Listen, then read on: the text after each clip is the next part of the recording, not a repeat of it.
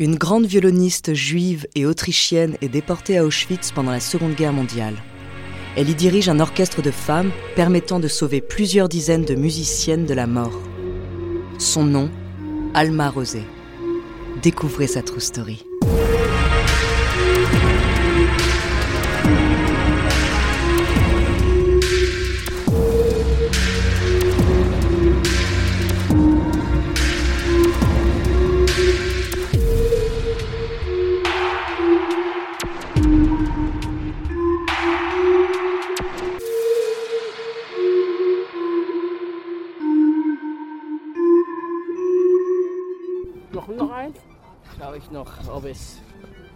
Alma Rosé naît en 1906 dans l'une des familles incontournables de la scène artistique autrichienne. Son père, Arnold Rosé, est le premier violon de l'orchestre philharmonique de Vienne. Sa mère, Justine Mahler, est la sœur de Gustav Mahler, grand compositeur autrichien. Son destin semble tout tracé, la vie d'Alma sera consacrée à la musique et surtout au violon. Sa jeunesse est celle d'une musicienne en devenir. Son père, qu'elle admire beaucoup, lui apprend à jouer du violon. Passionnée, Alma Rosé poursuit sa formation à l'Académie de musique de Vienne et donne sa première représentation avec son père. Ensemble, ils jouent le double concerto en ré mineur de Bach.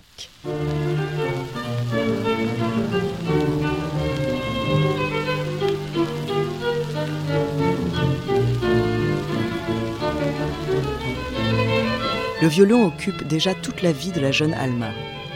En 1930, elle épouse bien entendu un violoniste, le jeune Vassa Prioda. Ensemble, ils déménagent au nord de Prague. Elle y obtient la nationalité tchèque.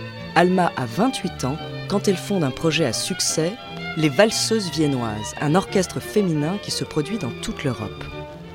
En 1938, l'histoire européenne prend un tournant dramatique en Autriche le parti nazi organise un coup d'État permettant aux troupes d'Hitler de mettre en œuvre l'Anschluss, l'annexion de l'Autriche.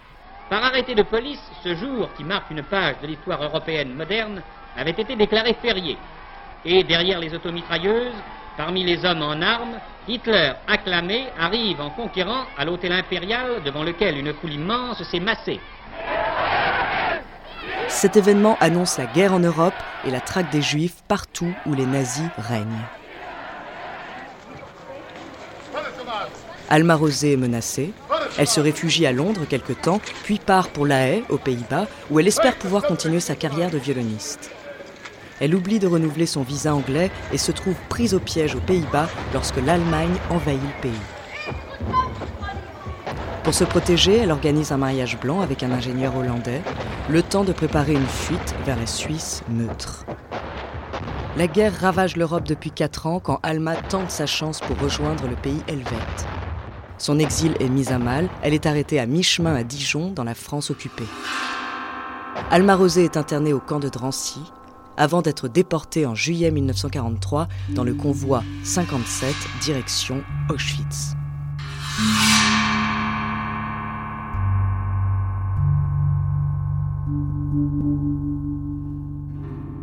Arrivée à Auschwitz, elle porte le matricule 50381 dans les camps de la mort, la terreur règne, le temps n'existe plus. Pourtant, Alma Rosé arrive à faire exister son violon. Les nazis la désignent directrice de l'orchestre de femmes du camp. Ce titre lui confère le titre de capot, prisonnière chargée d'encadrer les autres prisonniers.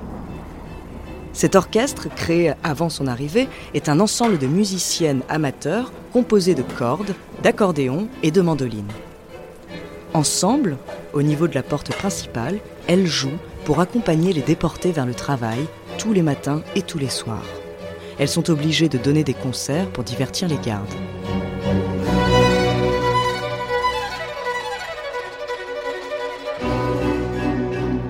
Alma Rosé obtient des nazis une baraque spéciale avec un plancher en bois pour protéger les instruments du froid et de l'humidité. Dans ce bâtiment, les conditions sont meilleures que pour le reste du camp. Les détenus sont autorisés à se laver, elles ont des draps propres, des toilettes privées, même les chambres sont plus grandes. Celle d'Alma fait 2,5 mètres sur 3. Un privilège qui ne passe pas auprès de tout le monde.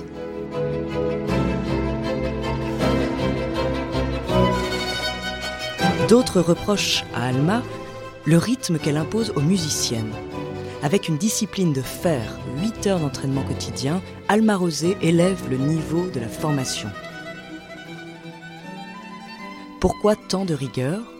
Anita Lasker-Valfish, une violoncelliste, confie des années plus tard à la BBC que c'était certainement une manière d'échapper à l'horreur par la perfection. Alma Rosé étant Alma Rosé, elle avait des attentes extrêmement élevées. Est-ce que c'était pour vous sauver? je ne pense pas que c'était motivé par la peur des SS, par la peur d'être jeté dans les chambres à gaz si on jouait mal.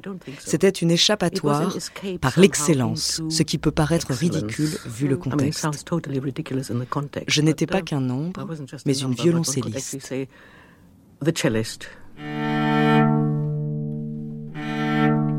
Il est en tout cas certain qu'Alma Rosé protège ses femmes de l'horreur du camp et de la mort. Elle recrute le plus de femmes possible, une cinquantaine au total. Les musiciennes les moins douées sont gardées en tant qu'assistantes ou copistes.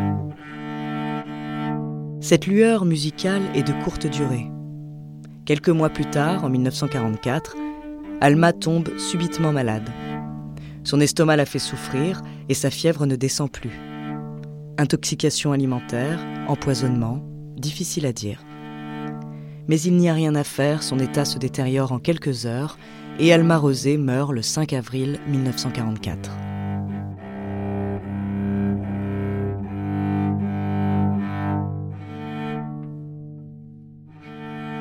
Grâce à elle, la plupart des musiciennes ont survécu au camp de la mort. Pour lui rendre hommage, le Canadien Richard Newman a enquêté pendant 20 ans sur la vie d'Alma Rosé. Il relate l'histoire de la violoniste dans un livre, Alma Rosé de Vienne à Auschwitz, paru en 2018. On peut notamment y lire le témoignage du docteur Mandy, jeune déportée juive de Bratislava, étudiante en médecine. Sans musique, Alma était comme un oiseau aux ailes ensanglantées, se heurtant aux barreaux de sa cage. La musique lui permettait de prendre son envol, de quitter Birkenau, comme si elle avait recouvert le camp d'un cache-lumière.